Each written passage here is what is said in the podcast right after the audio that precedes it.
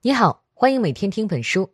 今天为你解读的是《洗脑术：思想控制的荒唐史》。这是一本帮助你了解洗脑术真相的神作，全书大约二十八万字。我会用大约二十二分钟的时间为你讲述书中的精髓。洗脑术的真相：洗脑术是美国军方联合媒体包装出来的谎言。洗脑的种种传闻之所以能够流行，源于人们对未知和反常行为的恐惧。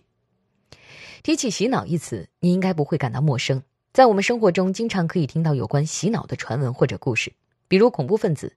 有人认为他们就是被极端宗教组织给洗脑了，所以才毫不在意自己和他人的生命。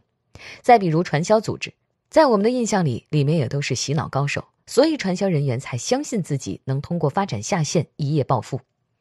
再比如好莱坞的电影中也有会洗脑的超级英雄，比如 X 战警。他们可以通过心灵感应等超能力控制普通人的行为和意识。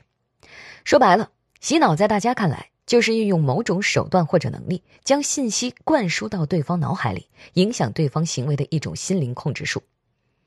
这世上到底有没有这种神秘的心灵控制术呢？人脑真的可以像橡皮泥一样被任意塑造吗？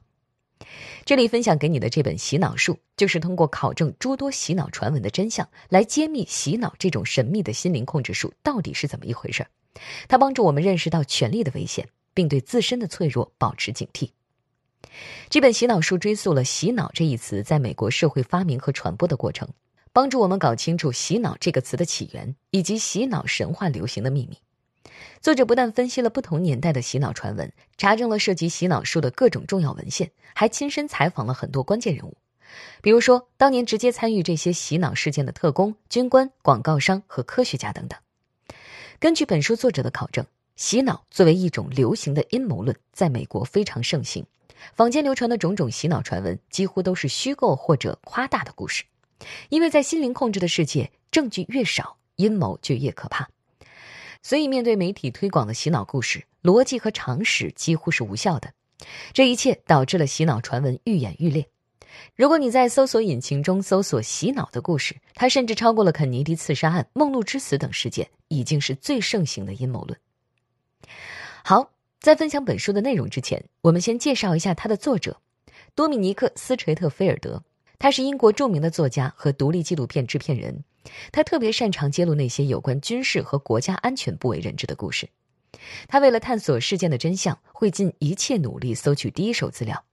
比如，为了研究可卡因的生产和贸易，他不仅跑遍英国图书馆和医学实验室，甚至去监狱采访大毒枭，去纽约和南美洲的街头采访小毒贩。为了拍一部政治暴力行动的纪录片，他会和摄制组奔赴世界各地，去采访各种反政府武装甚至恐怖组织的成员。正是他这种寻根究底的探索精神，使得他拍摄的电视纪录片《恐怖时代》获得了英国广播奖。我们分享的这本《洗脑术》也是斯垂特菲尔德的成名作之一。他用文献和采访两种方法相互印证，揭秘了洗脑术的起源和变迁。好，介绍完这本书的基本情况和作者概况，那么下面我就为你讲述书中的精彩内容。我主要为你分享本书的三个重点内容。第一个重点。洗脑恐慌是怎么发生的？第二个重点，洗脑研究是如何流行起来的？第三个重点，洗脑术的真相到底是什么？那我们就先来看看第一个重点内容：洗脑恐慌是怎么产生的？其实“洗脑”一词最早是由美国媒体创造出来的。为什么这么说呢？上世纪五十年代的时候，世界处于冷战时期，美国和苏联为了争夺世界霸权，正在进行激烈的军备竞赛。虽然两个大国没有正面交战，但在一些地区还是会有局部对抗。美国军方发现，在海外战场被俘虏的美国士兵，不但通过敌国媒体怒斥资本主义制度，还说出了许多并没有做过的罪行。而且这些士兵在被释放后，竟然拒绝返回美国。美国军方找不到原因，就发明了“洗脑”这个词来解释这种现象。他们认为，苏联阵营掌握了洗脑能力，用某种不可知的力量。让战俘承认没有犯下的罪行，说出违反常理的话。那个时候，苏联人会洗脑的传闻闹得美国社会人心惶惶。那么，美国军方做出了怎样的反应呢？在冷战期间，一旦敌人掌握了先进的军事技术，美国就觉得自己也必须要迎头赶上。所以，国防部和中情局投入了大量资金，开发相应的心理控制技术。中情局一直对药物审讯等手段感兴趣。一九五零年，中情局开始实施一个代号为“蓝鸟计划”的行动，目的是防止特工被敌人的洗脑技术控制。一九五三年，这个行动最终更名为“心灵控制计划”。更名意味着美国从防止被洗脑发展成主动去洗脑。他们开始研究在审讯中如何利用特殊手段，比如药物、心理控制，从敌人口中套出情报，甚至向敌人灌输特定的思想。同年，英国的联合情报委员会也成立了逃兵和战俘情报委员会，去研究如何才能提高士兵的反洗脑能力。到了一九五五年，一本名为《洗脑汇编》的小册子在美国军中流传，据说这是苏联特工头目写的。在这本小册子里。苏联号称能够使用药物、拷打、催眠等方法使特工招供。书里还说，只要心理手段使用得当，敌人的忠诚就会遭到腐蚀，思想就会崩溃，最终会像无足轻重的虫子一样被捏得粉碎。美国国家安全委员会和联邦调查局对这个事情非常重视，虽然没有任何直接的证据能证明苏联已经拥有了这么高超的心灵控制技术。但是在冷战时期，军队都是以宁可信其有，不可信其无的想法来对待对手的信息，所以美国高层更要加大对洗脑术研究的人力和财力支持。到了1958年，发明“洗脑”一词的记者爱德华·亨特对大众做了一个演讲，说苏联的洗脑技术不仅能够让战俘招供，还能改造普通老百姓，能让普通人也叛变国家。用这位记者的话说，现代战争的挑战已经蔓延到每个公民的家门口。冷战阵线的最后一道防线就在每个人的头脑之中。美国军方对苏联洗脑术的紧张感，经由媒体的渲染传播到美国的千家万户，大家都知道了“洗脑”这个词，并把它和意识形态敌人联系在一起，这就是洗脑恐慌的起源。好，以上就是我们所讲的第一个重点内容：洗脑恐慌是怎么发生的？简单总结一下。洗脑一词是美国在冷战期间用来解释战俘叛变行为所创造的新词汇，虽然没有直接的证据，但是苏联人能洗脑的传言还是得到了美国军方的认可。这个事情经由媒体的宣传，让整个美国社会都将洗脑和意识形态联系在一起。既然产生了恐慌，军方自然要应对。那么，美国采取了哪些方法来研究洗脑术呢？我们接下来说说第二个重点内容：洗脑研究是怎么流行起来的。作者为了研究洗脑术，专门调查了上世纪五十年代中情局的情报。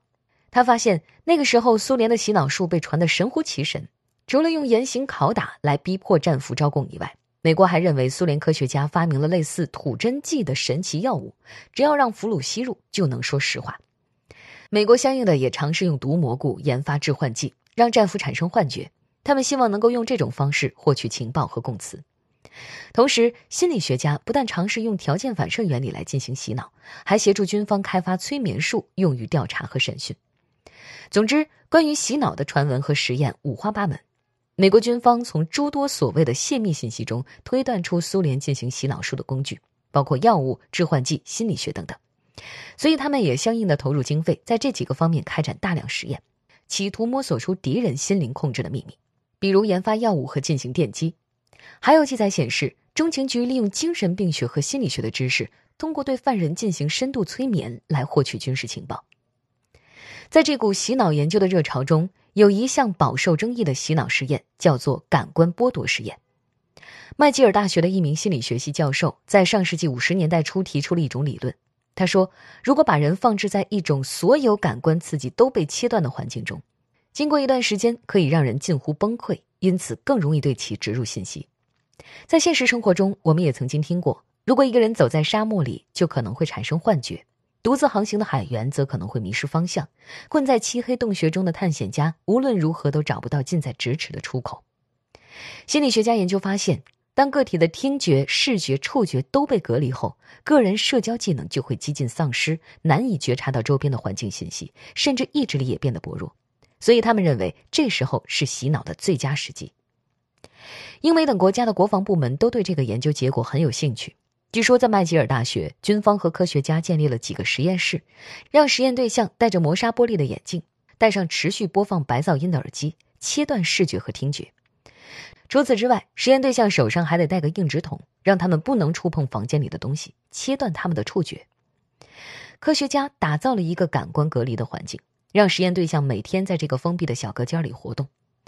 受试者都觉得在这种环境生活是个折磨，几乎没有人能撑过三天。科学家相信，这种隔离会降低实验对象的距离感和辨识力，这种判断力的下降就可以为洗脑打下基础。在接下来的实验中，科学家在实验对象的耳机里放一些重复乏味的听力材料，然后滚动播放一些演讲录音。美国军方想知道实验对象会不会在这种情况下，为了不听乏味的听力材料而去听演讲录音。进而逐渐接受演讲的讯息呢？实验结果显示，很多实验对象在经过这个阶段的试验后，的确产生了某种幻觉，甚至对自己产生了怀疑。有很多不相信超自然现象的志愿者，在实验中听了鼓吹超自然力量的录音后，声称自己看到了鬼魂。这么一看，答案似乎是肯定的。这种残酷的实验似乎真的能够有目的的动摇人们原有的自我认知，给人植入思想。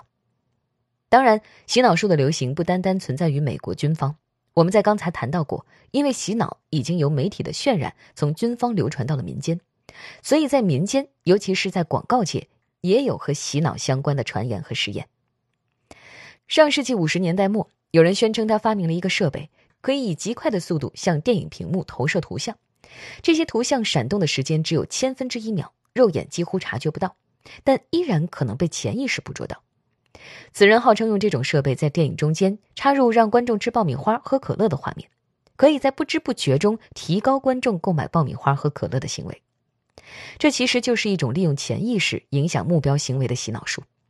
很多广告商都对这种方法趋之若鹜，因为人们都要看电视、听广播。要是掌握了用潜意识洗脑消费者的方法，在媒体上投放潜意识广告，岂不是可以随意控制消费者的行为了？所以在上世纪五十年代到七十年代的美国广告圈，潜意识广告特别流行。比如有广播公司就在电台节目中插入潜意识广告，让听众喝七喜、购买某品牌石油或者拨打电台互动电话等等。事实证明，用潜意识洗脑实际上是个不靠谱的骗局。号称发明那个特殊设备的所谓专家也被揭了老底儿，因为他在专业人士监测下的重复实验都没有成功。他宣称进行爆米花、可乐购买实验的那个电影院也被发现容纳不了实验数据中所宣称的人数。这个人在后来的采访中也坦诚，他们当时只有少量的数据，所以说根本不存在用潜意识洗脑的设备。不过，虽然潜意识洗脑是个骗局，但是广告商和营销公司却在那个年代挣了实实在在的钱。有意思的是，虽然五十年代末的潜意识洗脑术没人相信了，但在八十年代。重金属和死亡摇滚乐的流行，又把潜意识洗脑带回了舆论中心。当时出现了一些传闻，说有些青少年因为听死亡摇滚乐而自杀。有批评者就指出，这是因为摇滚乐手会在唱片音轨里面插入潜意识讯息，教唆青少年自杀。这一度引发了很多民间针对唱片公司的法律诉讼。到了上世纪九十年代，冷战结束了，军方也都已经不再大肆宣传关于敌军会洗脑的新闻了。但一些神秘宗教的流行还是让民众对洗脑术心有忌惮，尤其是一些中年人，当他们看到孩子加入了一些新宗教，甚至是邪教性质的组织时，他们都认为是洗脑术改变了孩子的思想。好，以上就是我们本期的第二个重点内容。简单总结一下，在冷战期间，洗脑术的恐慌促使军方投入大量人力和财力进行心灵控制的研究，研究内容不但包括刑讯和药物，还包括科学心理学实验。比如感官剥夺实验。与此同时，在军界以外，潜意识洗脑的说法也在广告圈被炒得火热。虽然大部分洗脑传言都被证明不靠谱，但是洗脑术的影响力还是蔓延到了冷战以后。那么，为什么不太靠谱的洗脑术能得到如此广泛的关注呢？接下来，我们就来聊聊第三个重点内容：洗脑术的真相到底是什么？作者通过翻阅中情局当年的报告，发现一个事实。那就是中情局从一开始就怀疑苏联根本没有控制思想的绝密技术。一九五三年的中情局文件中就显示，苏联所谓的审讯手段只有酷刑和反复威胁两个组成部分，而这种审讯方式在几百年前就已经存在了，也就是说，根本不存在什么新发明的心灵控制术。那个时候，英国情报部门的资料也得到了相同的结论。俘虏之所以会认罪，是暴力、威胁、饥饿和恶劣生存等条件共同作用的结果，并没有什么思想植入之类的魔法。而之所以很多美国战俘做出了不合逻辑的招供，是因为这些战俘为了免遭更为严重的折磨，故意使用极其荒谬的口吻，试图向同僚传递出他们正在惨遭折磨的信息。那么，美国军方的情报部门既然已经看穿了这些现象的本质，为什么还让媒体对外宣称是苏联人发明了洗脑术呢？本书作者经过调查，发现当时美国被俘虏的主要是军官，为了保全面子。美国高级官员需要找一种解释来应对国内和国际上的责难，这个词要既能引起恐惧，又能够起到谴责苏联行径的作用。中情局则顺势利用了“洗脑”这个概念，而创造“洗脑术”一词的记者爱德华·亨特本身就是领着中情局薪水的宣传人员。在这样的背景下，“洗脑”这个在中情局授意下诞生的词语，就这样被兜售给了美国政府、联合国、媒体和全球公众。对美国高层来说，洗脑这个概念被媒体推广到全世界，激起了民众对苏联敌人的恐慌；而对中情局来说，靠着这种恐慌，他们可以申请到不菲的研究经费，开展各种实验。但是，最终这些实验都被证明是浪费钱财，没有太多实质用处。所以，对美国人而言，洗脑是对冷战的一种隐喻。美国人是自由的，苏联人都是机器人，而军方所谓的洗脑术，只是为了自己部门的利益而制造的噱头。那么，在军方之外，洗脑术的各种故事为什么也广泛流传呢？作者认为，被洗脑是个万能的说法，能用在所有举止反常的人身上。比方说，士兵投降是被敌人洗脑，消费者购买商品是被广告洗脑，青少年不听话是被摇滚乐洗脑了。洗脑这个词成了万金油。对于不理解的事情，我们都给出洗脑这个简单的答案，它可以帮助我们省去一切涉及研究、分析和思考的复杂解释，把原本复杂的问题简单化了。这就解释了为什么洗脑会成为最大的阴谋论。虽然洗脑这套说法能给我们带来很多心理安慰，能帮助我们接受与自己观念不太符合的反常行为，但是它的危害也是明显的。第一，洗脑论阻碍了我们对反常行为的真正探索，导致我们无法正确看待反常行为产生的原因。比如说，很多美国父母觉得孩子被摇滚乐洗脑了，变得很叛逆。他们就不会思考这个问题的真正原因是不是孩子和父母的沟通模式出现了问题，教育部门也不会反思是不是已经需要改革青少年教育了。大家一味指责摇滚乐的洗脑神力而无所事事，反而在日后还要继续受到同样问题的困扰。其次，洗脑让正常的我们把那些被认为不正常的人区分开，认为行为不正常的人都是被洗脑的，从而不会尊重他们的独立思想。从这个意义上说，洗脑。真是一个很恐怖的存在，它将我们和反常隔离开，让我们无法真正的去了解和研究反常行为。最后，洗脑标签会将我们引入本不愿意涉足的所有方向。中情局的洗脑谎言发展到今天，也把自己卷入了洗脑阴谋论的骗局之中。因为中情局研究洗脑，而人们认为邪教和恐怖分子也会洗脑，好事之人将这两者稍作关联，就大肆宣称中情局是邪教和恐怖分子的幕后主使的言论。洗脑的传闻不但让不可能的事情看起来真实可信，还让真正的真相永远被阴谋论所掩盖。好，以上就是和你分享的第三个重点内容：洗脑恐慌是美国军方和媒体联手创造出来的谎言。洗脑传闻之所以能在战后继续流行，是因为洗脑传闻能够省去人们复杂的思考过程，用来解释任何和常识不一样的反常行为。用洗脑解释一切反常行为固然省时省力，但也阻碍了我们对事情真正原因的探索和分析。好了，说到这儿，这本书的主要内容就聊得差不多了。下面来简单总结一下。首先，我们谈到了洗脑恐慌的缘起。二战时期的美国士兵在局部战争中被俘虏，他们承认了许多莫名其妙的罪行，并在媒体中公开宣称反对资本主义。这种表态被媒体和军方解释为苏联洗脑的结果，一时间社会上人心惶惶，美国民众都觉得苏联掌握了能控制人思想的魔法。其次，我们聊到了洗脑研究的流行，为了应对苏联先进的洗脑术，美国等资本主义国家纷纷投入大量人财物去开展洗脑和反洗脑的研究，研究包括审讯技术的提高、药物开发以及心理学实验。同一时代，在广告圈通过潜意识洗脑消费者的说法也得到热捧，很多商家开始在大众媒体上投放潜意识广告，希望影响消费者的行为。即便在冷战后，各种洗脑的传闻和故事依旧在社会上非常流行。最后，我们说到了洗脑术流行的真相：苏联人会洗脑的传闻其实是一个彻头彻尾的骗局。迫于舆论压力和利益考虑，美国军方联合媒体创造出了洗脑这一个概念。这一概念不但帮美国解决了军官叛变的面子问题，还强化了人们对苏联的恐惧。而且，中情局借此申请大笔经费开展研究，部门利益得到了满足。广告界的潜意识洗脑也被证明是子虚乌有。其实，洗脑本身只是一个万金油般的借口，它让我们把反常行为进行了简单化的解释，在偷懒的过程中带来了心理安慰。但洗脑论调的危害也很明显。它让我们无法对反常问题进行真正科学的研究和解释。作者认为，干扰大脑的手段也许确实存在，比如剥夺人们的睡眠和食物等正常生理需求，可以摧毁人的意志；利用负罪感可以让对方俯首听命。但这些都是心理学的常识，也在历史上的战争中沿用了数百年。神奇而玄幻的洗脑术其实是不存在的。洗脑阴谋论能流行最根本的原因在于我们对未知和反常的恐惧。每当我们感觉到恐惧或者迷茫，就把它呼唤出来解释那些令我们紧张的事物。冷战时期，中情局的恐惧来自苏联；七十年代的美国，人们恐惧的是新宗教运动和在不知不觉间被广告所控制；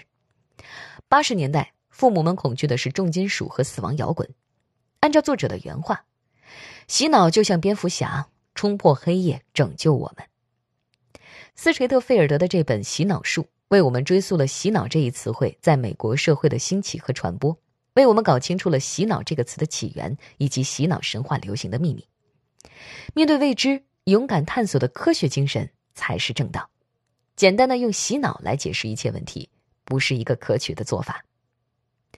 好了，以上就是为你分享的全部内容。为你准备的笔记版文字就在音频下方的文稿里。恭喜你又听完一本书。